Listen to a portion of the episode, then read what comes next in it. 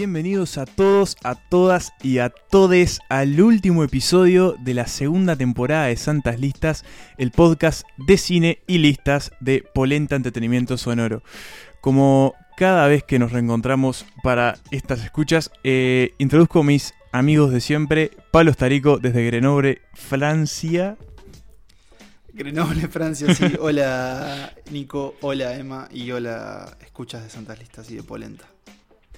Nico, a mi Hola lado. a todos, otra- a, to- a todos, A, to- eh, a todos. a ustedes también y bueno, y feliz de estar acá en este Sí. final de temporada. Ese fin- feliz pero triste a la vez, como pasa con los finales.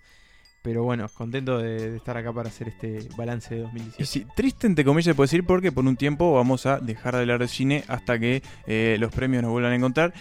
Pero felices porque llegamos al episodio que por lo menos a mí más me gusta de todo, que es ver todo lo que vimos en el año, tratar de acomodarlo en una lista que es muy muy acotada y muy difícil de hacer. Y nada, y después compararlas entre los tres y presentar esto que es la lista definitiva de las películas favoritas de Santas Listas en este 2018. Sí, es la lista más difícil del año, hay que decir.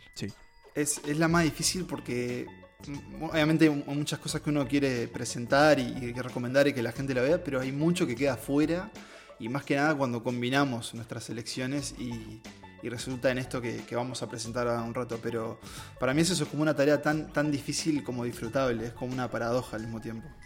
Sí, y es algo que no sé ustedes, pero se viene como planificando durante las semanas. Es como te vas mentalizando que tenés que hacerla y vas como tachando películas que tal vez no fuesen a, a- llegar a la lista final, pero como la que le vas armando, es un puzzle.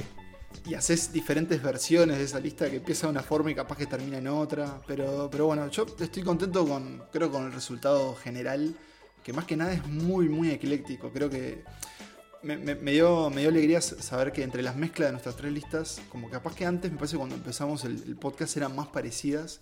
Pero Sí. me parece que cada vez estamos como siendo más refinados en lo que de verdad nos gusta a nosotros. Sí, y, y también como también explorando otras cosas, no sé, si la comparamos con la lista del año pasado, es como una, una lista, no sé, varias de estas películas, por ejemplo, no pasaron por los cines eh, locales. Y el año pasado, si bien hicimos una diferenciación, era como mucho más este, notable eso.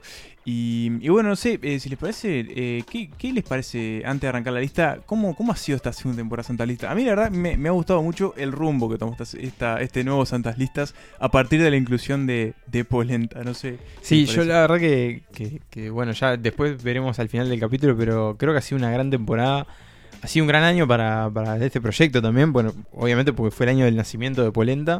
Sí. Y bueno, y Santas Listas que, que ya venía de antes fue un poco como la que, la que dio el puntapié inicial de todo esto. Pero bueno, fue un paso más, fue incluir más gente, incluir más voces, incluir más, más podcast. Y acá estamos después de, de todo un año, un segundo año que creo que nos sirvió para crecer, para variar, para diversificarnos, para seguir acercándonos a los cinéfilos que nos escuchan. Y hay un montón de cosas lindas. Y, y yo creo que en, en particular con, con Santas Listas no- nos pusimos más experimentales con los episodios. No Sí. tanto, tal vez antes éramos, íbamos más hacia una figura o, o- o hacia un género y ahora nos pusimos más como a, a ver temas dentro de un director o, o incluso a hablar de historias más personales de nosotros en, en relación al cine. No sé, como que hubo un montón de cosas, pero, Sí, estuvo- pero no me quiero bueno. poner nostálgico todavía, porque no se No. terminó. Eh, al- lo vamos a ver al final, capaz les pregunto a ustedes cuál fue su episodio favorito de la temporada, pero ahora vamos ya a meternos en esta lista que, eh, bueno, nada, como dijimos, es lo que más nos gustó en este año. Así que vamos a escuchar un pequeño clip y volvemos para ver el puesto número 10. Here at last, on the shores of the sea, comes the end of our fellowship. Bueno, y para arrancar, en el puesto número 10, eh, tenemos, tenemos una película que solo vio una persona de Santas Listas y que va a pasar con el puesto 9 y el puesto 8 también. Y eh, Nico, te doy la derecha porque es la. Vos hiciste que esta película entrara en el puesto número 10 y ahora queremos saber cuál es y por qué. Bueno, la película es. eh, déjenme ver. eh, es la, la única secuela que vamos a ver en esta lista. Sí, ¿cierto? Eh, y no les puedo explicar lo hermosa que es esta película. Lo, lo bien que me sentí con el mundo, con el universo, con- conmigo mismo, después de haberla visto. Estamos hablando de Paddington 2, la secuela de la película sobre el oso Paddington, que después de una primera entrega hermosa en 2014, eh, regresa con esta secuela que creo que mantiene el nivel, si no llega a ser incluso un poco mejor. Eh, en esta ocasión, bueno, el oso Paddington, que por ahí para el que no sabe es un oso peruano, que yo pensé que era joda, pero existen osos, osos peruanos. Sí, es como medio negro, ¿no? Sí, es un oso como un oso, ahí. claro. Eh, es un oso obsesionado con, con Londres, con, con el Reino Unido, que, que, bueno, en la primera película viaja al Reino Unido, se queda a vivir ahí con una familia. Esta empieza ya él eh, viviendo en Londres ahí con, su, con, con los Brown.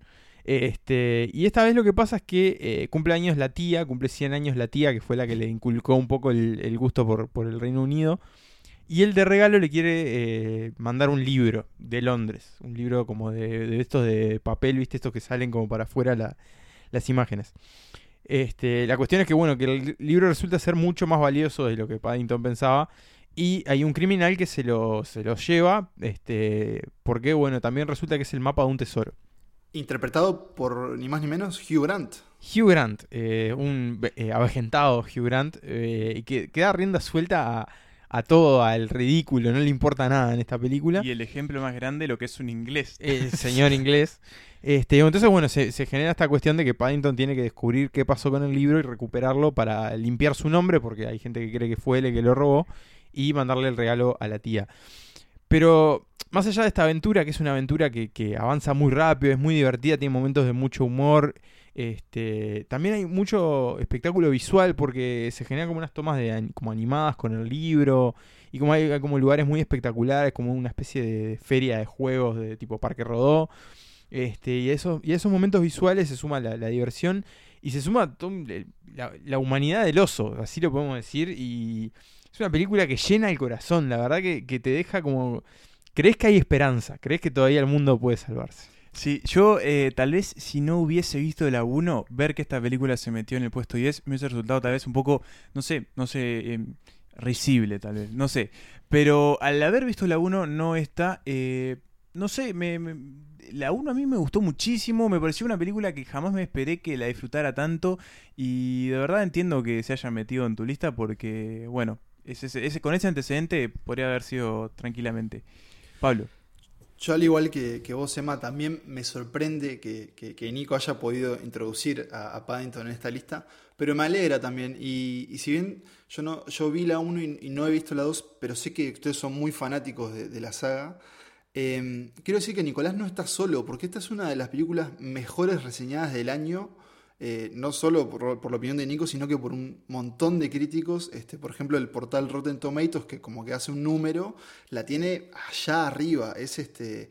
Es muy, está muy elogiada esta película. Y creo que, que Nico lo resume bien. Te hace sentir muy bien y está muy bien hecha. Entonces, imagino que no se necesita más que eso, ¿no? Sí, es una película encantadora, es, es bastante mágica, así que bueno, ahí se metió, se metió Paddington y estoy muy feliz que, que así sea, viva, viva el oso. Quiero decir que, que in- investigando para ver qué, qué audio vamos a, entra- a introducir de, de Paddington, a que van a escuchar a continuación, eh, es escuchar solo la voz que le hace el actor eh, Ben, Ben Whishaw. Whitley, ¿es? Ben Whishaw, ahí está, Ben Whishaw. Eh, es también, es eso, es lo que vos decís, es muy encantador. Así que que creo, Nico, lo que vamos a escuchar es a Paddington haciendo mermelada. Sí, exactamente, haciendo uno de sus platos predilectos, acompañado de un, de un cocinero carcelario. Right, it's time for the sugar. That's what turns the juice into marmalade. Much? Oh, a lot. Same again. Ah. A squeeze of lemon, a pinch of cinnamon, and just a bit more sugar. Well, is it good? Oh, it's too soon to tell. We'll only really know once it's set. Muy bien, y después de escuchar eh, la cocina de Paddington, eh, nos vamos, nos quedamos en Europa, pero nos pasamos eh, a otro tipo de película para hablar de Lázaro Felice y en este caso voy a tomar yo la palabra porque es el único, soy el único que la vio eh, a esta, esta película italiana que me sorprendió, la vi en los últimos, en las últimas semanas del año, está en Netflix si alguien, si alguien la quiere ver y y la verdad es que me sorprendió y, y me dejó boquiabierto esta película eh, que compitió por la Palma de Oro este año en el Festival de Cannes y que es de una cineasta italiana de origen alemán que se llama Alice Rohrwacher, creo que la pronuncio... Rohrwacher. Rohrwacher. Supongo. Eh, que ya había competido en otras ocasiones por, por, por este premio. ¿Qué es Lázaro Felice? O también se puede encontrar como Happy as Lázaro o Lázaro Feliz. Es la historia eh, de una pequeña comunidad granjera cerca de Roma en los años 80 que se llama Inviolata. Por una cuestión natural, de un fenómeno natural, esta región tiempo atrás quedó eh, como aislada del mundo por unas, unas crecientes de un arroyo cercano, pero lo- los trabajadores de esta, de esta villa, de esta granja, que entre ellos está Lázaro, son como unos 50 trabajadores, no, no saben de esto. ¿Qué pasa? Ellos crecen y empiezan a, a- a vivir eh, en esta especie de comunidad aislada que sin embargo tiene un contacto con el mundo real, que es la, creo que es condesa, me sale marquesa, pero es condesa, eh, que es como su... eh, Jefa. Como su jefa, la que los controla, la que los tiene ahí como trabajando. ¿Qué pasa? Acá son to- como todos muy felices. eh, Como Lázaro. como Lázaro, la cuestión es que no sabe que en realidad ellos son esclavos, porque es trabajo esclavo, es algo que está prohibido y la condesa en realidad está como infringiendo esa, esa ley eh, humana. Sí, los derechos de los humanos. derechos humanos, ¿verdad?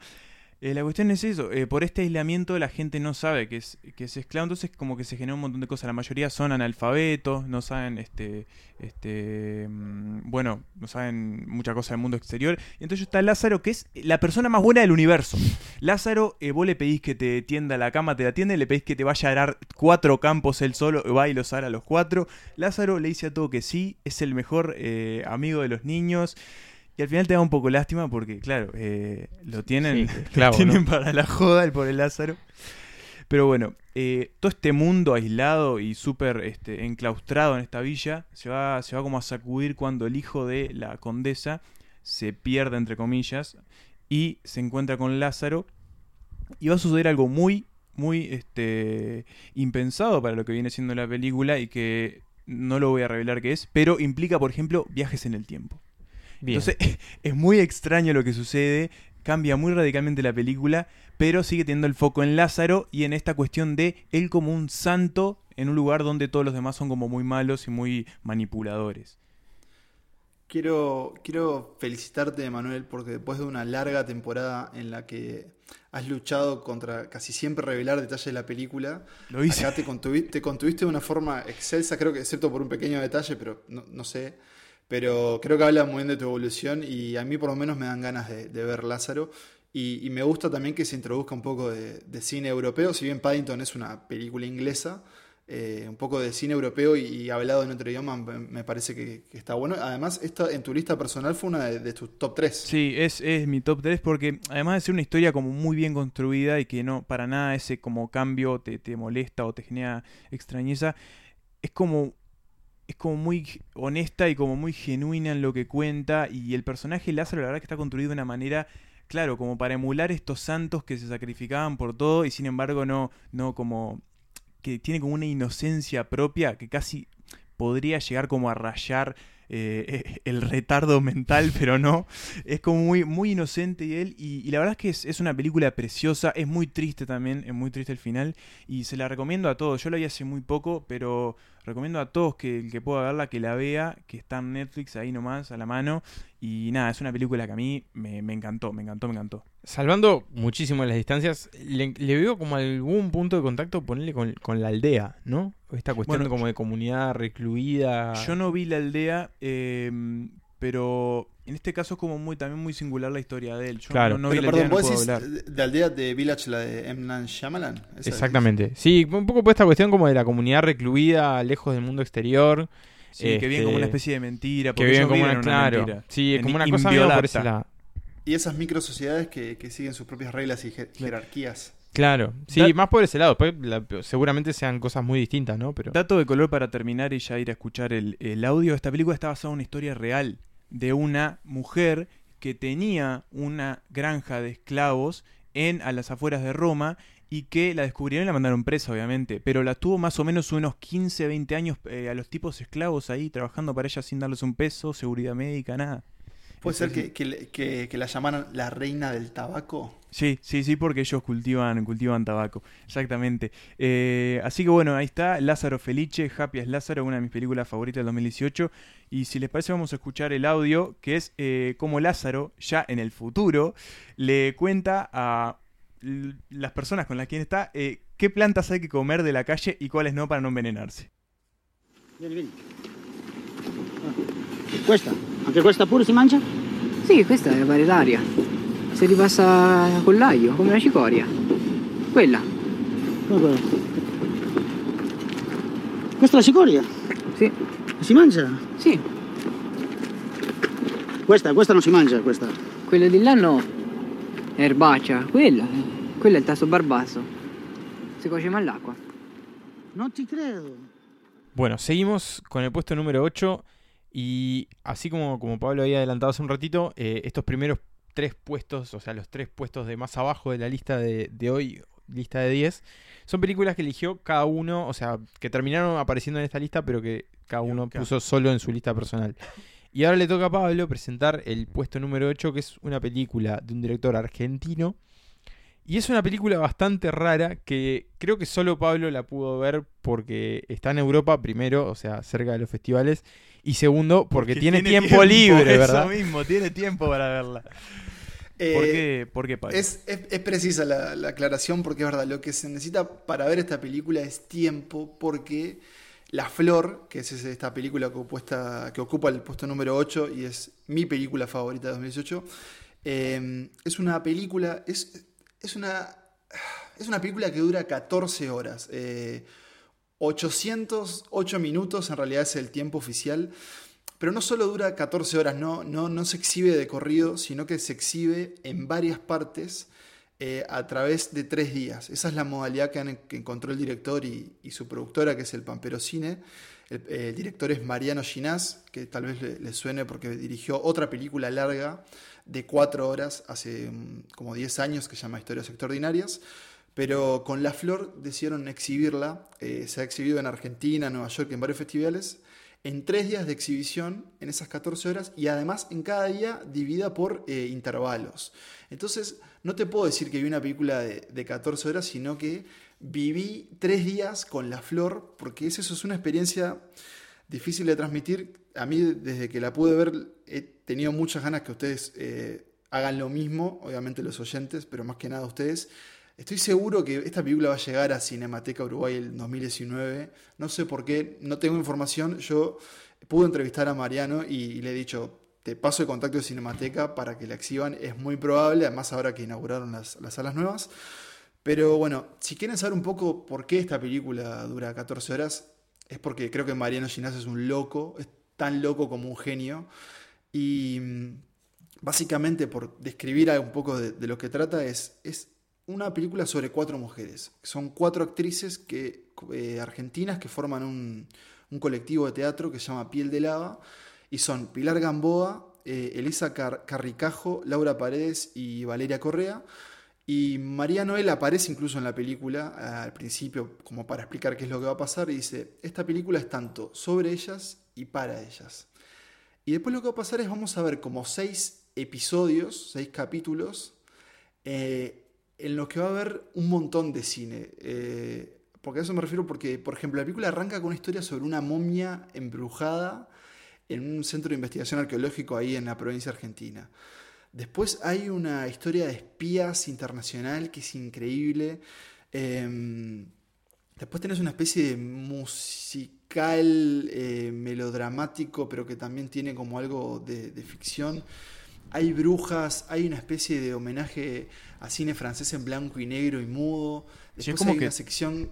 hay- todo, hay- lo que, sí, todo lo que pudo meter lo metió. todo. Y, y vos decís, no será mucho. Y, y un poco lo es. Y en realidad es, es como decir, ¿cómo voy a, cómo va a robarme la atención esas 14 horas? Y es difícil también estar sentado tanto tiempo. El cuerpo se cansa de estar sentado y tiende como a dormirse. Pero es muy entretenida, hay mucho humor, es muy intrigante. Hay terror, hay todo. Y, y es eso, es, como. Creo que yo les había dicho este- esto con otra película, pero con las flores eso es como, un hechizo. Y además eso como la experiencia de ir un día, al otro día volvés a encontrarte con la gente que fue también, entonces como que te saludás, que otra vez por acá, cada uno ya eligió su, cada uno ya eligió su lugar como la sala, viste, como que este es mi lugar, mañana vuelvo acá también. Eso es como una experiencia que además te secuestra de alguna forma en el cine. Así que eh, por lo menos a mí nunca me había pasado algo así y eh, estoy pensando si lo volvería a hacer, creo que sí.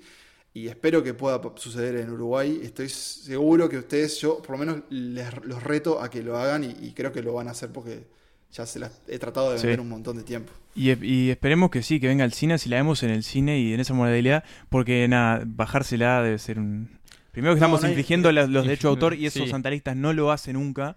Y segundo.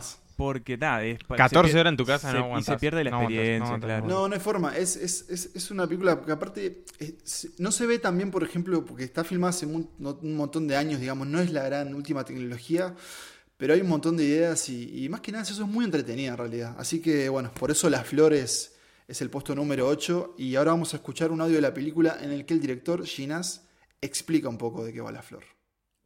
Esta película es así. Son seis historias.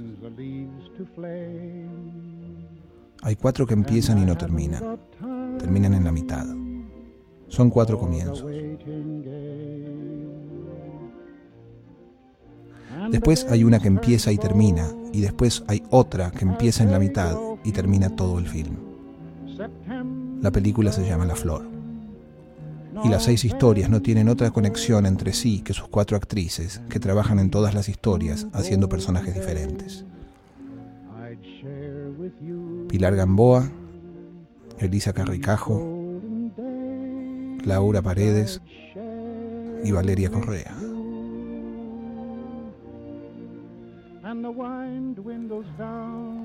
La película está hecha con ellas y en algún punto es sobre ellas. Bien, y de Argentina nos vamos a Catalonia, Cataluña, Cataluña. Cataluña, eh, para hablar de la independencia de ese... No, mentira, para hablar de eh, Verano de 1923, la séptima película en esta lista de santas listas, que de- ya hablamos en su momento de esta película, ¿no? Cuando hicimos el resumen de lo que más nos había gustado en la mitad del año, esta película se metió eh, y es, es como una es como un pequeño es, es una pequeña diferencia con el resto de la lista porque si no me equivoco es como la película más chiquita de esta lista, ¿no? La que Pero la no, que- pero no por eso menos pero grande. no, pero no por eso menos grande. Es tal vez la que menos, menos ruido hizo en el cine o, o menos ruido hizo su experiencia o en festivales, pero, pero sin embargo es una gran película. Pero que se estrenó igualmente. O Se sea, estrenó, que sí que es una película ojo, que se vio acá. y, Se y ganó, ganó premio uno, dos, tres Goyas capaz. Por ahí a, a gan- eh, eh, la directora Carla Simón ganó el Goya y que es rescatable porque es su primera película. Pablo, ¿querés, eh, ¿estás un poco cansado de la flor? ¿Querés que cuente de qué, de qué va? Dale, cómo es? contá un poco vos la, la Verano, verano 1923 está basado, tengo entendido, medio ligeramente en la infancia de, esta, de su directora y cuenta un poco la historia de Frida, una pequeña niña que, si no me acuerdo mal, tiene 6 años, que pierde sus padres, no sabemos por qué pierde sus padres y se va a vivir con su familia, con sus tíos, a un campo en las afueras de Barcelona. Esta película sucede en la década de los 90 y es un poco clave esto porque en el mundo en los 90 estaba pasando, eh, en los 90 y, y antes también, pero estaba pasando un sacudón sanitario, como quien dice, que era todo el tema de eh, el HIV. Que en esta película es muy importante, sin Pero, decir ningún ah, spoiler. Ahí, a- ahí está. No, en realidad ahí está el motivo de la, de la muerte. de Claro, yo no lo quería decir, pero bueno, los padres Ah, se mueren perdón. porque te, Vos venís, mueren de venís mu- claro. venís muy bien cuidando los. Yo venía los cuidando el spoiler, pero bueno, nada. Lo empujaste vos, Pablo, fuiste vos. Eh, empujaste el spoiler, todo, ¿qué te- qué todo este sido pasando? yo el, el responsable. Te pido perdón, Emanuel. Sigue Bueno, nada, después de quemar la, la muerte de los padres de Frida, eh, ella se va a vivir eh, a la, con sus tíos que viven en las afueras de Barcelona. Lo que sigue es un poco como, nada, ese año de la infancia de Frida, en compañía de sus tíos, en el que ella trata de alguna manera asimilar eh, la muerte de sus padres, eh, también de convivir o aprender a convivir con sus primitos, y de alguna manera eh, explorar esta nueva región que se le abre, que es como este campo, esta media selva, monte que tiene, tiene para explorar. Y se generan un montón de aventuras que son muy chiquitas, pero también como que le enseñan mucho de la vida. A mí me. A mí no sé, no sé si a ustedes les pasa, pero a mí me, me, me fascina o me encanta cuando la primera película de un director es muy buena. Es como. Sí. Es como que cuando sucede eso es como un gol, así como que qué bueno que sucede y que, que quiero ver qué va a pasar después. Pero también quiero rescatar que me, me sorprende cómo, y creo que lo vamos a ver específicamente más adelante en, en la lista, cómo a veces algo tan personal y algo tan pequeño como es una familia puede dar lugar a, por lo menos narrativamente, a tantas cosas. Y es como, como decía Manuel, en realidad son pequeños momentos de, esa reconfiguración que Frida aprendiendo a vivir con estos sus nuevos padres, eh, con su nueva hermana y, viceversa.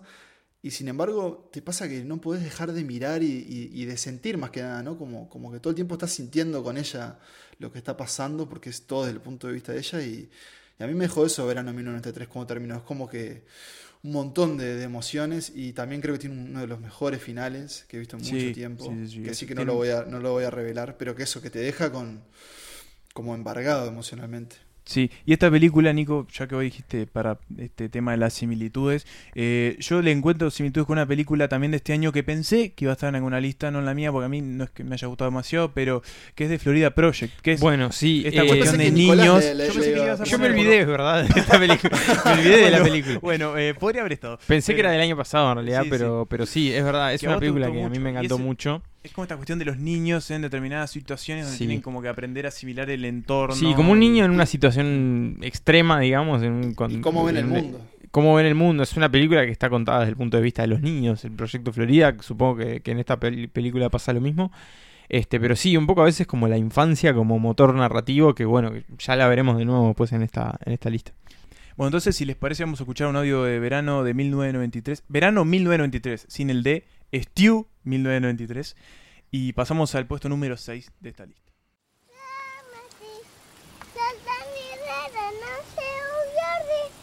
M'agafes aquello? Frida, Frida. Bon dia. Has dormit bé? Sí, Sí? Doncs seu, que t'hem preparat l'esmorzar. Hi ha per aquí dalt? la Frida, T'hi eh? poses sucre a la llet. No. Y llegamos a la primera película de Estados Unidos en esta lista por Es ahora. cierto, es cierto. Es bastante llamativo, recién en el puesto número 6. Y no estamos hablando de- del Hollywood más taquillero. Es una película estadounidense, pero no es de- de- del establishment. Eh, su autor, su responsable es el señor Paul Schrader, que como gran antecedente tenía el guion de Taxi Driver. Este, quizá como la película más conocida que haya surgido de su, de su cerebro. Y No es lo único que ha hecho. Y que juega un poco con Y que juegas un poco, tiene bastantes paralelismos, porque habla también de, de un perdedor, por llamarlo de alguna forma, conflictuado consigo mismo y con el mundo, este, que decide tomar cartas en el asunto. Solo que en este caso no es un veterano de Vietnam enloquecido, sino que es eh, un sacerdote, que es interpretado por Ethan Hawke, y la película de la que estamos hablando es First Reformed, que el título viene de la iglesia de la que es eh, pastor eh, este protagonista, que bueno, es un sacerdote bastante conflictuado, es un hombre que, que toma los hábitos de grande, digamos, después de haber tenido una familia, de haber sido civil, Qué gran frase tomar los tomar hábitos. los hábitos. Este, después de haber perdido un hijo que muere en la guerra en, en Oriente. Este, y un poco, bueno, llega como a ese punto de su vida en el que, que ya no sabe muy bien qué hacer. Decide convertirse en sacerdote, pero a su vez siente también como una especie de vacío existencial que se eh, incrementa cuando una de las fieles de la iglesia, una mujer embarazada, interpretada por Amanda Seyfried, le pide que ayude a su novio. Eh, un, un hombre que está como bastante obsesionado con la cuestión del cambio climático, de la cuestión del calentamiento global y del peligro del mundo. Una cabecita que no anda nada. Una bien. cabecita que no anda bien. Entonces, bueno, el, el- el- el padre se empieza a involucrar con este hombre, empieza como a, a meterse más en el tema. No hace falta decir mucho más. Solo decir que la película, bueno, es una película bastante pequeña, digamos, como en su escala. Es una película que se enfoca mucho eh, en, su en su personaje principal. Eh, va mucho con su cabeza, digamos. La película tiene mucho que ver con lo que él piensa y con lo que le está pasando. Y es bastante turbia, eso también hay que decirlo, Sí. pero es bastante genial. Sí, a mí, a mí lo que más me gustó de esta película, eh, siguiente, tengo como algunas diferencias con algunas cosas que suceden en la película, no, no, no, no me gustaron como de- tanto, eh, algunas levitaciones por ahí que no, Sí. no, no me llegaron tanto, eh, Son pero raras. sí. Pero sin embargo, lo que a mí más me gusta de esta película y lo que más también me, me- me agrada de que esté acá en este puesto es esa cuestión de la crisis de fe que Paul Schrader como que lo, lo sabe como desplegar muy bien en el guion, sobre todo que ta, lo hace en Taxi Driver de una manera impecable y acá también como que lo vuelve a, a homologar muy bien y es esta cuestión de, de esta búsqueda interior, de esta cuestión de eh, escribir un diario para ver si de alguna manera puedes vomitar todo lo que te pasa y aún así sentirte como medio extraño en el mundo y eso fue lo que más me, me gustó de esta película. A mí, para mí esta, esta película es una consagración no, no solo de Schrader, que yo la verdad no, no lo tenía familiarizado como director, eh, sino también de Ethan Hawke. Me parece una, una de las mejores actuaciones, no solo de su carrera, sino de, de un actor estadounidense en mucho tiempo. Eh, y me parece que, que- que es como un tipo de cine que en el que no estamos acostumbrados, me parece que más que nada nosotros, pero creo que Schrader le llama algo así como, eh, como existencialismo trascendental, una cosa así, que, que en realidad se mete con un montón de temáticas, como, como ya nombró Nico, como el cambio climático, la crisis de fe, las crisis personales, eh, la religión, sin duda. El terrorismo, hace- también tiene. también, Sí. pero Sí. para mí lo hace de una forma como muy, muy elaborada en cada plano. Es una película que está filmada como en, en, en 4.3, digamos, que se ve cu- cuadrada de alguna forma. Entonces como una fotografía en cada lugar y a mí me cautivó muchísimo. La escena que ustedes nombran en especial es como puede tirarte a otro costado. Yo, a mí me convenció completamente y de nuevo, para mí las películas se juegan en los finales, ¿no? O sea, es como Y un par- o- Sí, otro gran gran final. final. para mí el Sí. final es, es- es increíble y es- son esas películas que, que cada tanto vuelven a tu memoria y, y es, es una lástima que no se haya estrenado en Uruguay. Eh, Es cierto, sí, Así no. que esperemos que tampoco está, creo que en Netflix no, no ha estado, así que No, esperemos no. que llegue para, para el año entrante. Ojalá, estaría, estaría muy bien. Este, así que bueno, escuchemos un fragmento de la película, justamente el, eh, a Ethan Hawke eh, hablando un poco al principio de la película sobre cómo va a escribir un diario, que es un poco el, el eje de la narración de la película. Y pasamos al puesto número 5. I've decided to keep a journal. Not in a word program or digital file, but in longhand. Writing every word out so that every inflection of penmanship, every word chosen, scratched out, revised, is recorded. To set down all my thoughts and the simple events of my day factually and without hiding anything. When writing about oneself, one should show no mercy. I will keep this diary for one year, 12 months. And at the end of that time, it will be destroyed, shredded, then burnt. The experiment will be over. Bueno, y en la mitad de la lista tenemos una película que, eh, de nuevo, se estrenó hace muy poquito. eh, nosotros la pudimos ver en Festival de En el Monfic, ¿no? exacto. Pero se estrenó hace muy poquito y es eh, la última película de Spike Lee, infiltrado en el clan Eh, Black El último joint de Spike Lee. El último joint de Spike Lee, que hace rato que no, no metía una, una tan, tan, no sé si eh, ruidosa película como la que hizo en este momento. eh, Pero tan, creo que tan Claro. aclamada, por decirlo Claro, fue como muy bien recibida. venía como medio, venía como medio este, de capa caída. eh, Exactamente, pero bueno, para siempre muy productivo y estuvo haciendo series Sí, también, sí, pero sí. sí, es cierto que, que no, no, no venía estando a la altura de lo que se espera de él hasta ahora. ¿Y qué tenemos en Infiltrado en el Clan? Tenemos de nuevo una, una historia real. Tenemos la historia de Ron Stalwart, un, un afrodescendiente, un negro, que decide eh, ser policía en el pueblo más racista De Estados, Estados Unidos. Unidos. Colorado Springs. Sí, que es, y hay que decirlo, es la década de los 70, o sea, plena eh, ebullición de, del- del- de, bueno, las reivindicaciones eh, contra el racismo y todos los coletazos que vinieron Sí, después y el de movimiento de las Panteras Negras. de las Panteras Negras, sí. La cuestión es que él decide entrar en la fuerza de policía para poner un poco de justicia en este mundo tan eh, abominable que vivimos. Y se va a encontrar con determinados eh, impedimentos dentro de la propia policía. La cuestión, sin embargo, es que encuentra su misión Claro. y es infiltrarse en el clan. En el Ku Klan. Que en el Ku Klan. Ustedes dirán cómo se puede infiltrar una persona eh, De negra, color. de color en el Ku Klux Klan. Eh, ¿Cómo me cuesta decir Ku Klux Klan? El KKK. El, El KKK KKK. o el clan. En el clan, ¿cómo se infiltra? Bueno, se crea un doble falso que es una especie de alter ego que va a usar su nombre y se va a presentar físicamente como él, pero las interacciones por teléfono van a ser de él. No sé si me expliqué bien. Sí, o sea, Ron Stalwart, el, el verdadero Ron Stalwart, eh, habla por teléfono, Habla por con, teléfono. lo- con los directivos del, del clan. Con, con mientras cortan el bacalao con- del cortan el clan. bacalao, mientras que Sí, un el- compañero, El, el gran mago, que es o sea, Sí. con la, la cabeza Claro. más alta del clan. el jefe de jefes. Mientras que un compañero de la policía es el que interpreta a Ron Stalwart en persona, o sea que, que se genera como una, como una relación ahí de, de compañeros. Sí. Lo que, lo que va a suceder es que va a ser una película sumamente hilarante, porque a mí me hizo reír Sí, muchísimo. También tiene un montón de acción la película y una denuncia muy fuerte Spike Lee que termina de nuevo con un final eh, que te deja eh, como sin palabras porque jamás te lo venías venir. Pablo, que estás agitando las manos del otro lado del continente. Es que ahí está mi, mi, mi- pero mi gran problema con, con, con Blank Classman y les voy a explicar por qué. Porque yo Sí, creo vos que no- también vos no la ustedes- pusiste, ¿no?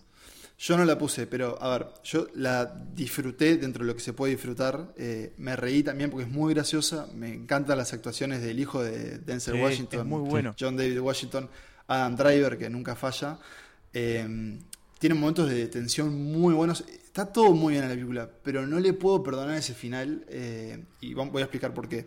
Esa denuncia que dice Emma, es que al, al final de la película se muestran escenas documentales de un eh, incidente que sucedió a princi- eh, principios de este año. Sí, son- Del año pasado, Charlos- del 2017. año pasado. Dos incidentes 2017, verdad. recientes. Dos En- incidentes, ¿no? El atropello y... Fue el mismo, fue todo lo mismo. Sí, Pero fue todo lo mismo. En. Sí. En- Charlottesville, en una ciudad de Estados Unidos, donde hubo manifestaciones donde se encontraron eh, un grupo de, de extrema derecha y, bueno, ciudadanos este, normales, voy a decir. Se, hubo quilombo, una mujer fue atropellada, bueno, se muestran imágenes muy gráficas, documentales, te, la- te las introduce de una forma como bastante inesperada, que obviamente te deja el corazón en el pecho, pero a mí me- después como pensándolo me decía, pero ¿por qué hacer esto? En realidad para mí eh, le quita un montón de peso a ese trabajo de ficción que había hecho antes, eh, basado en la, en la vida real es verdad, pero como que me pareció muy raro que tomara esa decisión y como que no, se la puedo perdonar mucho, como que siendo la ficción y contar historias un medio tan poderoso a veces, ¿por qué tenés esta necesidad de, de- de tirarme esto en la cara? Así que por eso es como que yo tengo este problema y de alguna forma le quito mi, mi voto en esta lista. A mí me pasó algo parecido, de hecho por eso la, la terminé bajando puestos, o sea, sí, igualmente apareció. Creo que porque logra con, con esa parte de ficción, con el humor, con la acción, con la tensión, con, con el... Con, con- también con las referencias al presente, pero que son como de una forma más orgánicas a la historia. Eh, es una excelente película, pero después te cae el panfleto al final y baja mucho lo que pasa. No deja de ser una muy buena película, por algo está en esta selección, pero ese final sí te deja como un poco como que te da un poco de cosita. Yo, yo comulgo un poco más con, con el final que ustedes. Y, y es porque yo creo que de alguna manera Spike Lee, eh, ver el cine Spike Lee es ver de alguna manera. Obvio, obvio, un panfleto, Y él es como muy contestatario. Entonces, es como que no es, para mí no es eh, como inesperado encontrarme con lo que pasó al final. No, no, no Y es tampoco- inesperado. No, es ines- inesperado, eh, no, no seas malo, es completamente inesperado. Eh, no está hecho de una forma muy, muy sutil.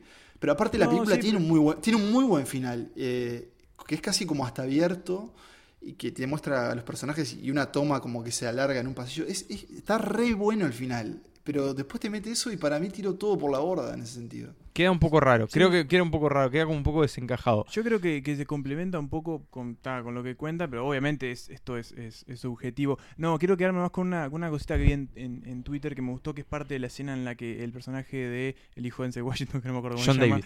John, John David, David. y la, y la bueno, su, su contrapartida femenina, tampoco me acuerdo cómo se llama, no importa. Laura Harrier, Laura es la de sí, Spider-Man. Spider-Man. Están hablando y en un momento él le dice, están hablando de cine, de la, del, em, del exploitation y él, y él como le dice, eh, no te tomes tan en serio, es una película y ella le dice, eh, sí me lo tomo en serio porque es una película. Y es como las dos cuestiones de Spike Sí, Lee, de cine. Spike Lee jugando en la misma diálogo. Bueno. y bueno, nada, es, es como una apreciación Y pequeña. acá además tiene unos, unos dardos nada sutiles a Trump, pero, Sí, pero nada sí. sutiles. Que funciona mucho mejor, creo. Sí. Así que bueno, vamos a escuchar eh, un audio de Black Clansman de Ron Stallworth hablando por teléfono con el Grandmaster. Su pri- eh, no, no, no, es, no, es su primera llamada. Su primera llamada de clan donde va a ver, eh, a ver cómo se puede anotar. Claro, exacto. Así que bueno, vamos a escucharlo. Yeah, who's this? Ron Stallworth here. This is Walter, returning your call. From the organization? The organization. That's right. We appreciate your interest. What's your story? Well, since you asked. Since you asked, I hate niggers. I hate Jews. Spicks and mix. Dagos and chinks. But my mouth to God's ears, I really hate those nigger rats. And anyone else, really, that doesn't have pure white Aryan blood running through their veins. Y para el puesto número 4 de este episodio con lo mejor del año, vamos a una película que sí estuvo en, en- en los Oscars, digamos, de, esta película fue de 2017 y estuvo en los Oscars 2018, pero que se vio en Uruguay este año. Y es El Hilo Fantasma, la última película de Paul Thomas Anderson. Para mí, una de las películas más hermosas, refinadas y excelentemente hechas de los últimos tiempos. Y Eh, enigmáticas, te agregaría. enigmáticas también. Eh, esta es una de mis películas favoritas, sin duda. Sé que a ustedes, no sé si les gusta tanto o no, pero. Sí, yo la, puse, yo la puse en este exactamente puesto, en el 4. Bien. eh, ¿De qué va el hilo fantasma? Por si no saben, es el retrato de, de un genio, un genio de la vestimenta, interpretado por Daniel Day-Lewis, y de el romance que él va a tener con una camarera, que se va a convertir después en su esposa, y en una forma su musa. Eh, lo que hace Paul Thomas Anderson es explorar la, vida de este diseñador de, alta costura, ¿no? de couture. Eh, pero para mí va, mucho, va a ir mucho más allá de eso. Va a explorar como el arte, ¿no? Visto, por lo menos yo nunca había visto una historia sobre la moda de esta forma. Eh, el peso de lo que es de alguna forma ser venerado como un genio, ser venerado como un artista, ser un demente también, ser una persona a la que se le permite todo. Es un estudio de personaje muy interesantísimo, es una actuación increíble, una vez más Daniel Del Lewis, que él dijo que, eh, que va a ser la última, por ahora lo, lo viene siendo, y que para mí, nada, confirma que Paul Thomas Anderson es no solo uno de mis directores favoritos, sino es uno de los grandes directores de Estados Unidos y creo que va a hacerlo por mucho tiempo. Pero ya, ya creo que esta película la mencionamos en el episodio de, los Oscars, de al año. principio de año. Eh, no, Y lo de los mencionamos es verdad. En los Oscars, claro, en la mitad de año decidimos, eh, por una cuestión de no repetirnos, en el poco tiempo que había no pasado, los eliminarla del Oscar. Pero sí, yo creo que esta película es como que no se te va de la cabeza, o por lo menos a mí me pasó eso, en, sigue estando ahí. A mí lo que más me llamó la atención y lo que más me interesó y lo que más me pareció este, lo que mejor hacía Paul Thomas Anderson en esta película es esa cuestión de diseccionar este amor eh, como obsesivo y, y que no se pueden ni ver, pero a la vez se como que se retroalimentan y que es como que se destruyen pero se unen a la vez. Y eso me pareció genial, es como una relación súper eh, viciada y, y, y dañina, Enfermiza. enfermiza, pero que a la vez es como nada, es como que se necesitan y necesitan lastimarse y estar juntos y eso a mí me pareció fantástico y además de que nada, una película de Paul Thomas Anderson es como que es es muy difícil tomarte a la ligera una película de él. Es un yo Suelen creo que ser es- densas, sí, pero- yo creo que es uno de los Pero esta es grandes directores vivos hoy en día. Sí, sí, sí, o sea, densas pero accesibles. Eh, Es ahí Ahí termina el concepto.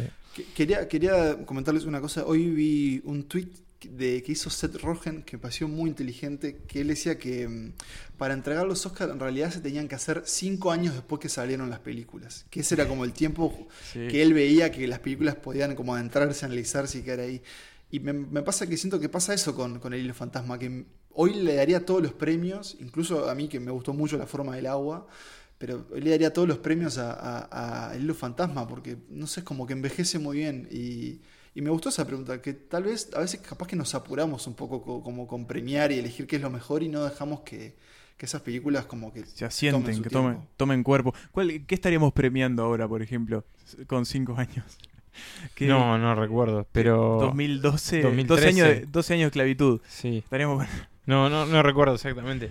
Pero, pero sí, me parece que es como un concepto interesante eso de, de revisitar las películas tiempo después y ver cómo, cómo aguantan. Pueden ser cinco años o pueden ser más. De hecho, a veces pasa que volvés a ver, que te volvés a sentar a ver una película que ya viste y te pega distinto o la ves distinto también y te das cuenta de otras cosas que, que por ahí en su momento no, no viste tanto. La magia del cine. La magia del cine. Pero bueno, eh, escuchemos un fragmento del Hilo Fantasma y pasemos al podio, al puesto número 3.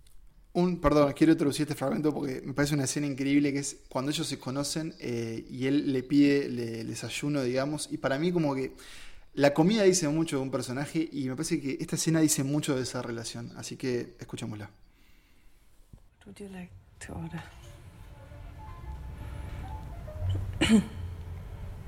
A Welsh rabbit with a poached egg on top, please. Not too runny. And bacon, scones, butter, cream, jam. not strawberry.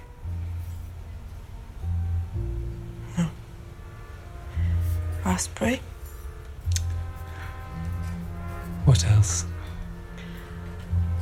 Coffee or tea? Do you have lapsang? Have a pot of lapsang, please. And some sausages. Y de, me parece que de esta película, con el que arrancamos el podio, sí hablamos eh, a mitad Sí. de año y la elegimos como nuestra película favorita, si mal no recuerdo, de la primera mitad del año. Por lo que se ve en esta lista, sigue siendo de nuestras grandes favoritas del año porque eh, se metió en el puesto número 3. Estamos hablando de la primera película animada de la lista. Exactamente. Exactamente. Coco, la película de Pixar sobre el Día de los Muertos, los mexicanos y sobre recordar a aquellos que se fueron para que sigan estando acá con nosotros. Y sobre la familia también. Y sobre la, la familia. La no, familia. no. Eh, sí, porque acá estamos ante la aventura de Miguel, un niño enamorado de la música que su familia le impide que se dedique a ello. Son dos zapateros. Este, pero bueno, Miguel se quiere dedicar a la música, roba una guitarra de una tumba y con esa guitarra viaja sin querer al mundo de los muertos. El Día de los Muertos, que es el día en que, según la tradición mexicana, los espíritus de los muertos vienen a interactuar con los vivos. Lo que sigue ahí es un festival visual lleno de canciones hermosas. Además de Recuérdame, Que que es como la, canción principal, hay otras que, que están por ahí. Por ejemplo, Un poco loco, que para mí es, Eh. es hermosa, es genial, es muy divertida. Pero creo que sobre todo destaca como la cuestión visual de esta película, el peso emotivo que tiene. Yo la vi varias veces y todas las veces matemáticamente me emocioné con el mismo momento de la película. Y, y creo que tiene como una cuestión muy memorable. Es una película de la que te acordás y que visualmente tiene como muchos puntos que se identifican muy rápidamente, creo. Yo recuerdo que ustedes escribieron una, una nota doble sobre Sí. Coco, que fue, Sí, sí, sí, fue sí. algo como bastante raro incluso en, en la prensa nacional, pero que estuvo muy bueno. Eh, y también creo que eh, sucedió algo muy particular y es que después de haber visto Coco, Emma, vos fuiste a México meses después. Sí, eh, la vi, la vimos a Coco, la vimos en febrero. La vimos Sí, en febrero y los primeros días de marzo fui a México, entonces estabas con toda esa cuestión mexicana a flor de piel y, y bueno, sí, veía, veía a Migueles por todos lados y nada, quería empaparme de toda esa cultura. No sé, a mí Coco, no sé, me parece una de las películas más preciosas que vi en el último tiempo. Eh, creo que es mi favorita de Pixar. Es- Todavía sigue una buena lista pero eh. Creo es no sé es una película hermosa la vi dos veces y me acuerdo que la vi en una semana y después de la semana siguiente la fui a volver a ver enseguida y nada me, hizo llorar me hizo emocionarme me reí canté y está en el tercer puesto de la lista y es más que merecido Sí, yo creo que, que sí, que sin duda es una de las mejores películas de este año. Una de las mejores películas de Pixar. Después veremos si es la mejor, pero creo que es una de las mejores. Y es eso, es una película que toma una cultura y la retrata de una forma eh, Respetuosa. respetuosa y, y demasiado detallada. O sea, tiene un montón de guiños, incluso que, que por ahí, salvo que seas mexicano, capaz que no los agarrás.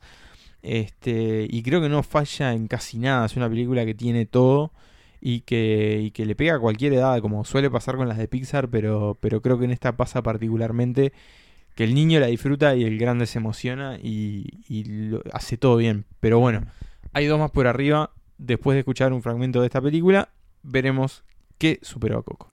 Una canción. ¿Qué canción? esta canción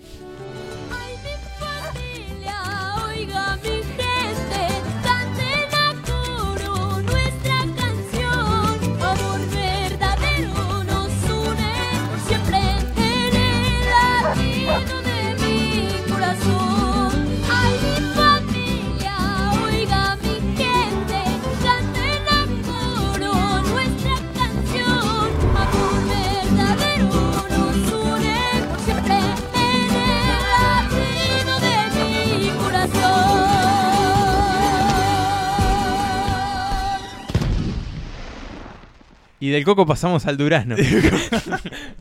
gran enganche para hablar de la segunda película favorita son listas mi película favorita de este año y una película que se mantuvo eh, firme en los primeros puestos de esta lista desde el principio estamos hablando de eh, Llámame por tu nombre Call Me by Your By Name. Name. Y si bien no es una película europea, podríamos decirle. Voy a estar presente Italia. Sí, es una película europea. Sí, es una El película director es europea. italiano. Sí, es, un Es de, produ- y es de que- producción más que nada, o sea, sí, no es sé por qué uno la siente como muy, muy hollywoodense también. Por el Oscar, creo. Pero- debe ser por el sí, Oscar. creo que es algo así como italiano, francesa, estadounidense. Sí, o sea, fue una, fue una coproducción internacional que Hollywood después agarró muy, muy inteligentemente el, el- el paquete, digamos. Claro. Sí, sí. Eh, entonces, corregimos.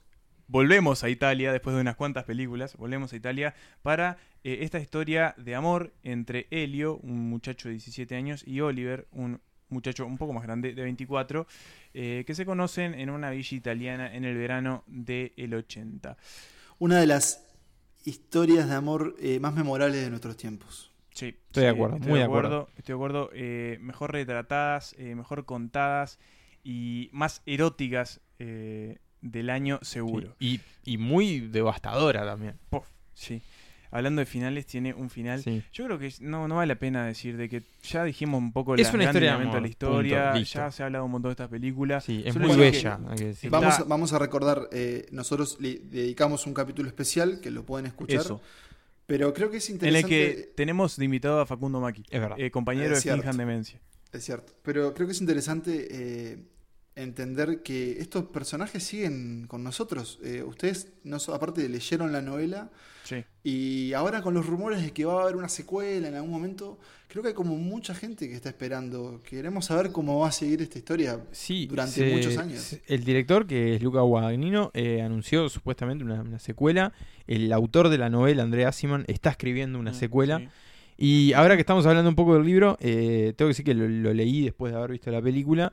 Y, y el nivel de, de similitud entre los dos medios es muy, muy grande. Es una muy buena Sí, adaptación en realidad. muy bien adaptado. Obviamente que hay cosas muy distintas y son dos medios distinto- distintos, pero creo que las dos, eh, los dos, tanto la novela como la película, son, son muy hermosos a su manera cada uno y muy parecidos también. A mí la única diferencia que tiene y que me gustó eh, del libro con, con la película, y es que en el libro es como que esa, ese enamoramiento de Helio como que es instantáneo. Claro, en la película es un poco es más más paulatino y eso me gustó más porque es como esta cuestión de tratar de aceptar ese amor que en realidad Claro. no podía ser primero Sí. porque eran los años 80 estaba mucho menos este, aceptado la homosexualidad y después la diferencia de edad que era muy importante. Antes de que me interrumpas Pablo, quiero decir que No es interrumpir. eh. bueno, ibas a decir algo. No, o sea, que habla, habla, habla, dale, decí. No, dale, termina, termina, No, por favor. No, a decir que este, eh, es una película que nos como que nos pegó de distintas de distintas Sí, maneras pero nos o de pegó. distintas vías porque de- nos pegó por ejemplo desde su música con un gran soundtrack de Sufjan Steven que se pronuncia Sufjan Steven ¿no? Sufjan, sí. Sufjan.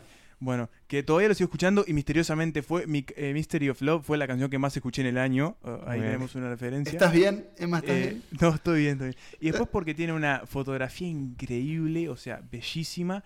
Y bueno, por eso, porque tiene un final devastador Sí, que la historia es, es eso, es un- te pega y una gran te historia deja por el piso. Lo que quería decir es que también para mí es, una película de, de descubrimientos, no solo por, por los sentimientos y por las temáticas, sino también de, de figuras. Más que nada por Timothy Chalamet, que explotó de, a- al- tras aparecer en esta película, que metió justo un, doblete porque también hizo Lady Bird. Eh, Armie Hammer creo que lo revalorizó un poco porque estaba como medio perdido de- eh, a nivel como de estrellato. Luca Guadagnino obviamente explotó un montón. Yo, yo había visto, no lo conocía tanto, había visto otra película de él que es eh, A Bigger Splash, que Sí, también está- es sí. un, Está es muy un buena. remake que está muy buena también. Eh, bueno, nos queda por ver Suspiria, obviamente para, para Andrea Siman, pero también quiero destacar el, el trabajo del gran Michael eh, Stuhlbarg. Stuhlbarg, Sí, Stuhlbarg, Stuhlbarg.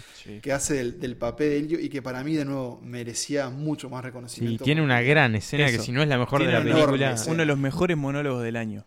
Sí, sin Totalmente. duda. Que yo sin duda. cada tanto lo vuelvo a revisitar en, en un emprendimiento que se llama Script to Screen, que es como que te ve- ves el guion y la actuación al mismo tiempo. Ah. Y está ese video por las redes, eh, digamos, en paralelo el guion con, con ese diálogo final entre padre e hijo. Nada, no lo quiero pensar porque me voy a poner a llorar de Y nuevo. ya que, Eh, y ya que hablamos de, de este monólogo eh, y hablábamos del libro, está eh, calcado. Es, es tal cual. o sea, sí. lo que dice en la película es lo que dice en el libro. O sea, Es es, que es hermoso. el nivel de detalle. Eh, es para tenerlo en una remera. Sí, Sí, mal. es un poco largo una remera, pero no, se banca. No, se banca la de idea. las dos caras. Ah, es cierto. Tipo los de lo- los- las remeras de, de los conciertos que tienen todos los las la fecha. ciudades. Eh, pero bueno, eh, nos vamos escuchando. ¿qué, ¿Qué nos vamos escuchando para despedir el segundo puesto y pasar a conocer la película que más nos gustó en el año? ¿Qué nos Es una escena fundamental en la que Elio por primera vez le sugiere que, que- que a él también le pasa lo que le, le- le pasa con Oliver, digamos. Eh, y están caminando por una plaza en un día tradicional, ese verano, y le dicen como que hay que hablar de ciertas cosas. Y dice, vos sabés de qué cosas. Well, you seem to know more than anybody else around here. Well, if you only knew how little I know about the things that matter. What things that matter?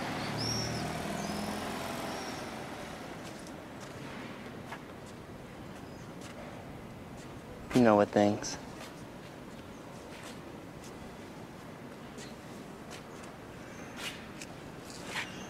Why are you telling me this? Because I thought you should know. Because you thought I should know? Because I wanted you to know. Because I wanted you to know. Because I wanted you to know. Bueno, y llegó el momento de revelar cuál es la película, cuál es la mejor película, o al menos nuestra película favorita eh, de 2018. Eh, es una película que creo que acá hay que decirlo, eh, los tres la vimos, los tres la elegimos, los tres la colocamos en nuestra lista. ¿Los pero tres la vimos en el cine? no, acá está la diferencia. Ah. Porque así como en el Mundial Francia le ganó a Uruguay, acá Ah. Uruguay le ganó a Francia. Este, que a motivo, mo- por motivo de la pelea entre el país europeo donde vive Pablo y Netflix, que es el productor de esta película, Bien peleado. no se vio en cines allá porque el gobierno no lo permitió. Mientras que en Uruguay eh, se estrenó la nueva sala de Cinemateca, muy linda sala, con esta película. ¿Qué película es?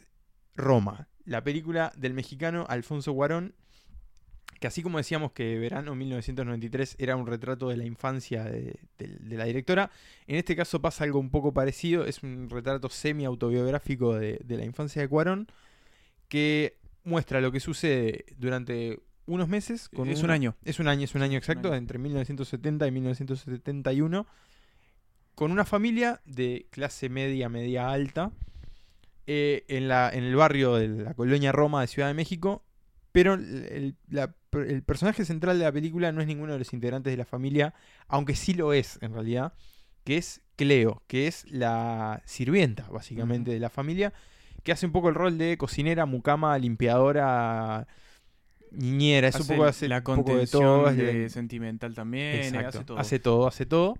Este, bueno, y ella es eh, el eje de esta película, eh, que obviamente es una película en español, pero también tiene el idioma mixteco, que es el que habla Cleo, que es una. de- como se muestra en un momento que todas las, las mucamas del barrio son, son indígenas. Es de la región de Oaxaca. Oaxaca, exactamente.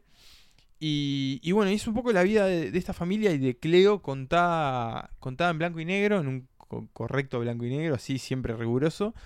Y, y hay que decir que es una película que por ahí muestra algo que no es tan sorpresivo, digamos, es simplemente meses de una vida familiar, o sea, hay como eventos relevantes, pero no deja de ser una, vida, una familia como tantas. Pero a pesar de eso logra todo, o sea, logra hacerte reír, logra emocionar mucho, logra maravillarte y creo que pesa mucho también la cuestión técnica y creo que nosotros que la vimos en el cine ganamos Sí. un montón. Sí, a mí, a mí la película, sí, de verdad me, me gustó muchísimo. Eh, lo esperaba, esperaba que me gustara. Eh, Cuarón me encanta todo lo, que- lo que ha hecho. Es, es un tipo que técnicamente es impecable. Cada película que hace eh, demuestra que filmando es un crack. O sea, cada, cada escena, cada composición, los traveling que hace. No por algo que- hizo la mejor película de Harry Potter. Exacto. Eh, Bueno, y que, y que acá en Roma tomó él también el, el rol de, de fotógrafo. Exactamente, porque, eh, porque el chivo no pudo, el chivo Lubeski no pudo por una cuestión eh, burocrática, no llegó y terminó tomando él lo- el- las riendas. Pero nada, es una película bellísima, eh, está filmada de una manera impecable, eh, tiene una historia que es muy, muy buena, muy linda y que es eso, es como, además de, la, de esta como, es, es una familia que enfrenta un momento crítico, Claro. porque es en medio de un divorcio. Y, pero además es como la visión de eh, eh, México en un año de turbulencias, de cambio. Político, eh. Políticos muy duros. eh, y es nada, la visión de ese cambio de México a través de esta familia que me, que me pareció muy buena. Sí, y yo creo que es muy simbólica, pero a su vez es muy explícita también en lo que muestra y cuenta. Y puede pasar en un momento que sí, está, capaz que no pasa nada en la película, pero en realidad pasan un montón de cosas. Y a mí también me pasó que, que la vi en el cine y me pasaron dos cosas muy, muy llamativas, pero creo que ilustran un poco la escala también de la película. Y es que no sabía para dónde mirar. O sea, como que los ojos me recorrían toda la pantalla porque pasan cosas adelante, atrás, a los costados, todo el tiempo están pasando cosas. Y, y el audio también, que es como muy envolvente. En un momento miré para el costado porque pensé que había gente hablando y en realidad era un audio de la película que venía como del costado y se iba metiendo al medio. Bien cinemateca con su Bien sonido. cinemateca con su sonido y con su imagen. Y, y son como detalles más que le suman a la pantalla, que es, eh, a la película, que, que a mí me, me, me avasalló, de verdad.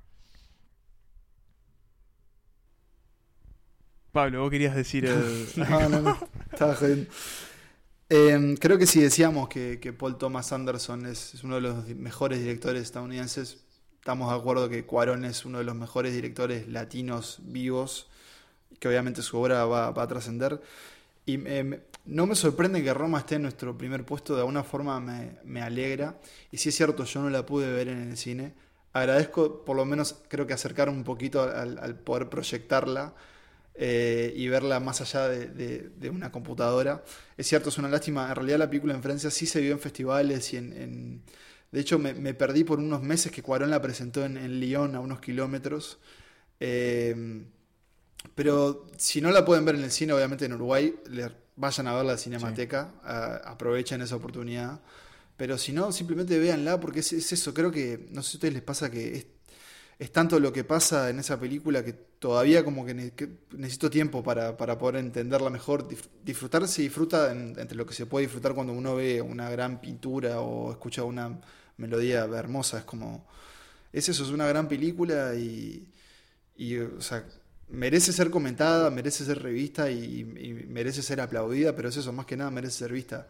La, la actuación de la, de la actriz Yalitza, Yalitza Aparicio es increíble que sea su primer papel. Y me parece, me quedo con lo que dice Nico, es cierto que hay por lo menos tres escenas que, que están entre lo mejor del año. Eh, Obviamente el final. Hay una que es con una acción muy muy fuerte que habla de una producción más grande de lo que parece. Y después otra que es simplemente devastadora y que no- es como difícil querer volver a verla, pero son tres escenas y en realidad es una película que, que nada, que es como que hay que agradecer y creo que el cine está hecho para estas cosas y, y Roma es una de esas. Y es como también un, como un colofón porque tiene, para, para Cuarón, porque tiene un montón de referencias a su- lo que es su cine. su cine, sí. Un montón de escenas que se, como que, que, que no es que, que copien, pero sí que homenajean tal vez a cómo él construyó, por ejemplo, La Matanza, que se llamó La Halconada, que fue una matanza de estudiantes, que es lo que se ve en la película, eh, supuestamente a mano de un grupo paramilitar entrenado por la CIA, todavía no se sabe muy bien qué pasó. Es muy parecida a la escena de Niños del Hombre, cuando que, que hace como una especie de, de Sí, plano toma larga, secuencia sí. en medio de esa guerra que hay eh, ya sobre el final. Y después también tenemos la- esa escena que hablás de, devastadora. Pablo es muy similar a otra, Niños del Hombre. Y también hay, hay como referencias a gravedad, hay referencias a un montón de otras cosas que Cuarón, este, del cine Cuarón, que uno empieza a entender un poco de dónde viene también eh, toda la- Es como una pieza más para construir una, una filmografía que seguramente se, se vaya agrandando y perfeccionando también. A mí me, me gusta una frase que, que le- lo- los directores mexicanos, como los más célebres, son muy, o se muestran muy amigos entre sí, ¿no? Iñárritu, Guillermo Sí. del Toro, Cuarón. Una frase que le dijo Guillermo del Toro que es, esta es una de mis, le dijo a él, es, es una de mis cinco películas favoritas de la historia. Le dice, pero no, no, no, no, no te apresures porque es la número 5. O sea, tranquilo, pero nada, es como, como eso, es como difícil evaluar algo que, que, que es tan grande que, que- que parece como difícil ponerlo en palabras, pero... Y nada, es decir- nuestro puesto número uno.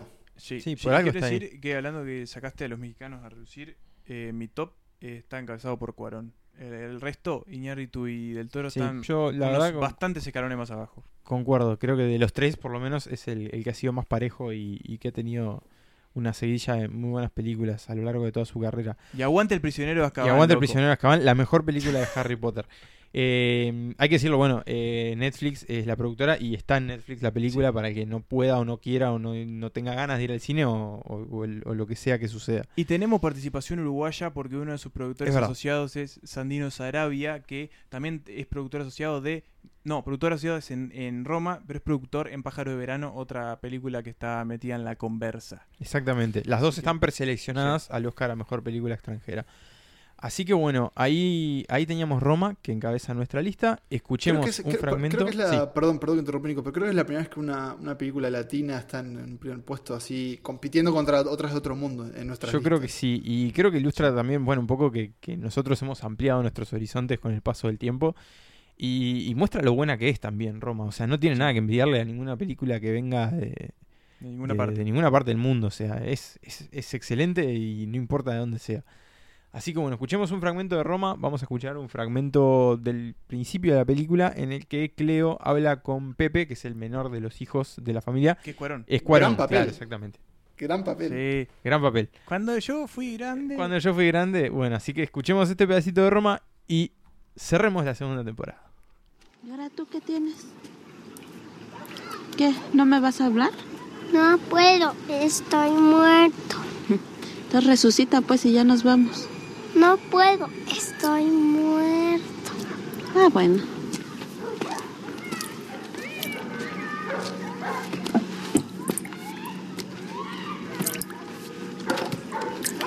¿Qué haces? ¿Qué haces? ¿Qué haces? Ya dime. No puedo, estoy muerta. Ah,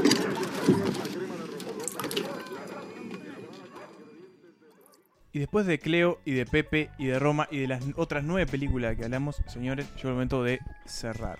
Eh, nada, para mí es una, es una enorme lista, estoy muy contento con ella. Estaba muy contento cuando hicimos las cuentas y vimos lo que quedó. Eh, no sé qué les parece a ustedes. Sí, concuerdo. Creo que tiene un poco de todo.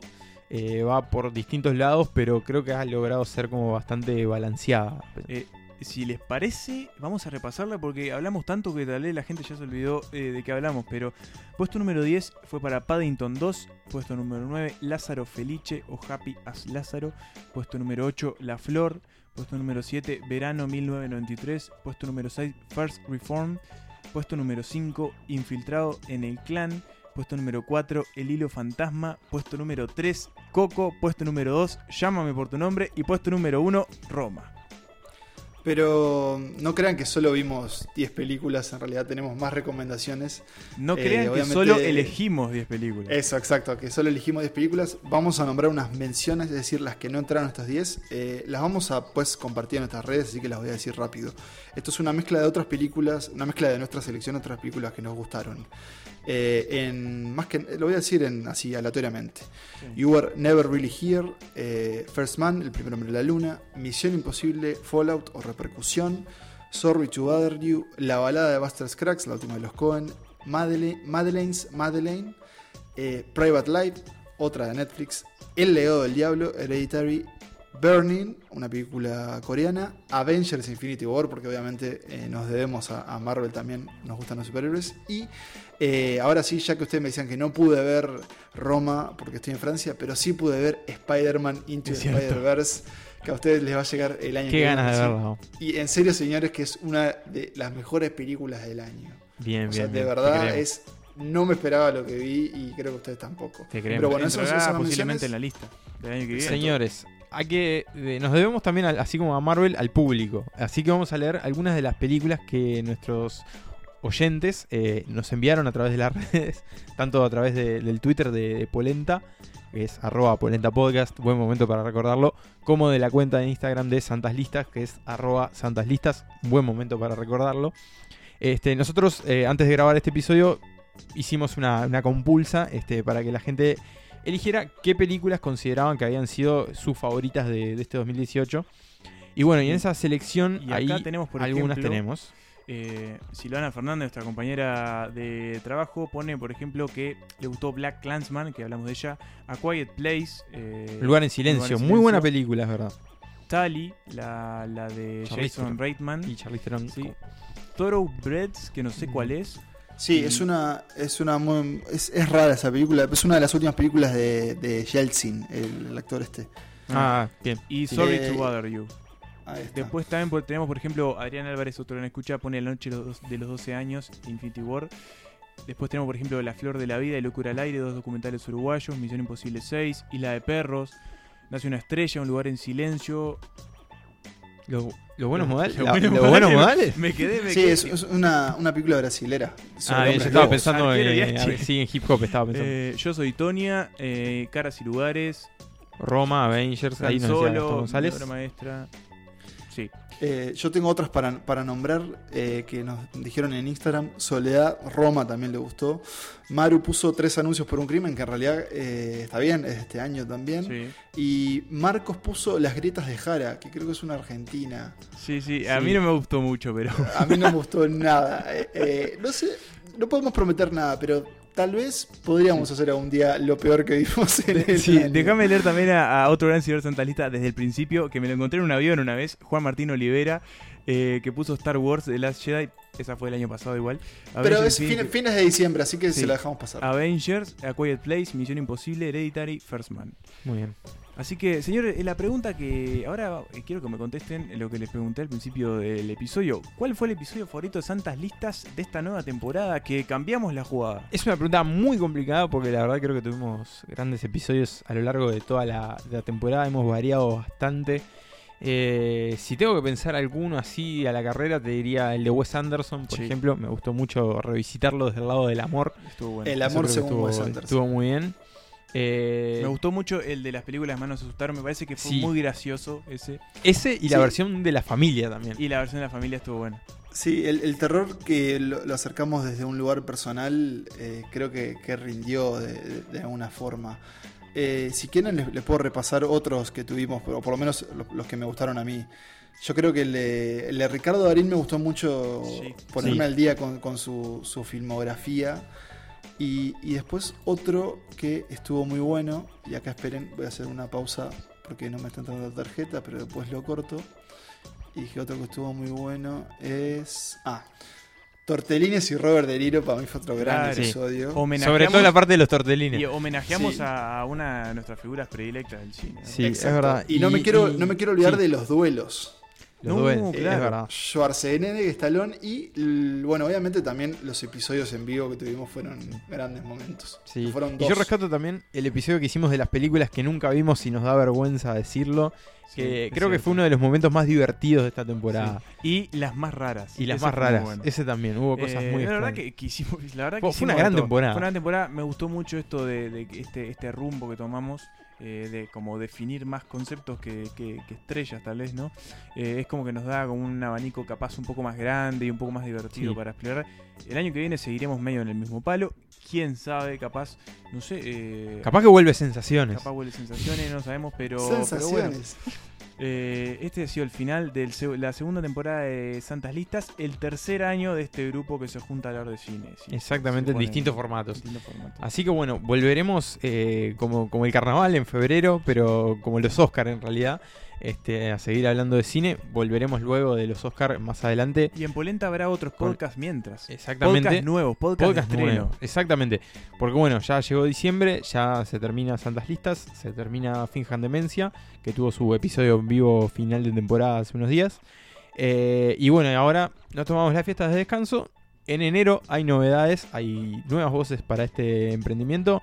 En febrero hay otro podcast nuevo y vamos a volver en febrero. Y después en marzo, ya cuando oficialmente arranca el año, entre comillas, ahí sí largamos con todo, regresamos todos. Siguen apareciendo podcasts nuevos. Polenta solo sube, solo sube. Yo, para ir despidiendo, obviamente los quiero agradecer, muchachos, eh, por todas estas horas conversadas sobre cine.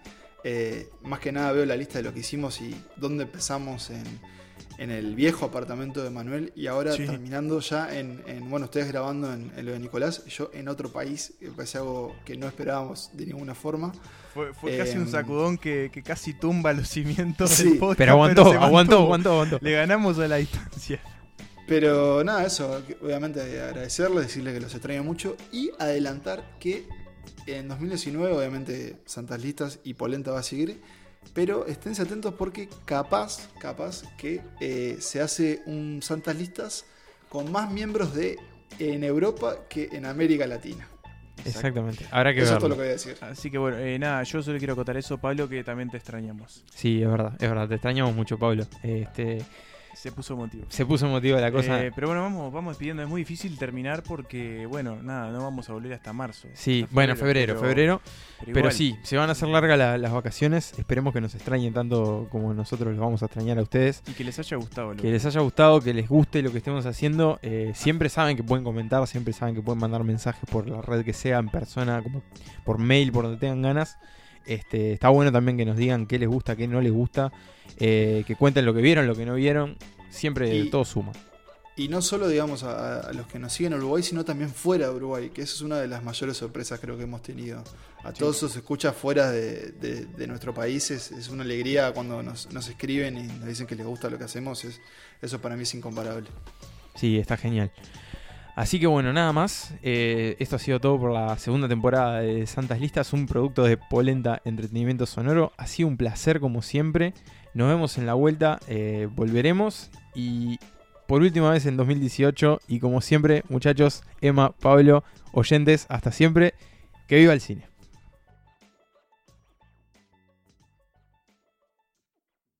You know, one of the things about cinema that I just find very moving. It's why it's it's my favorite art form. Is uh, and like, and there's a lot of things. There's a lot of and people have much different aesthetics about what it is that they like about cinema. To me, what gets me is when you go to a movie and you see a certain sequence, and if there is real cinematic power and there's cinematic flair, um, like there are these, there are certain filmmakers out there that you feel were touched by God to make movies.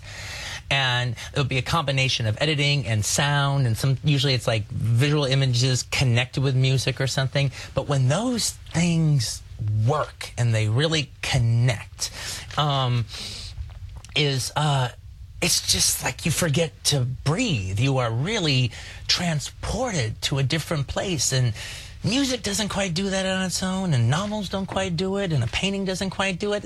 It does. They do it their way, but but in cinema, especially if you're in a theater and you're sharing the experience with a bunch of other people, so it's this mass thing going on. Ah, it's just it's just truly truly.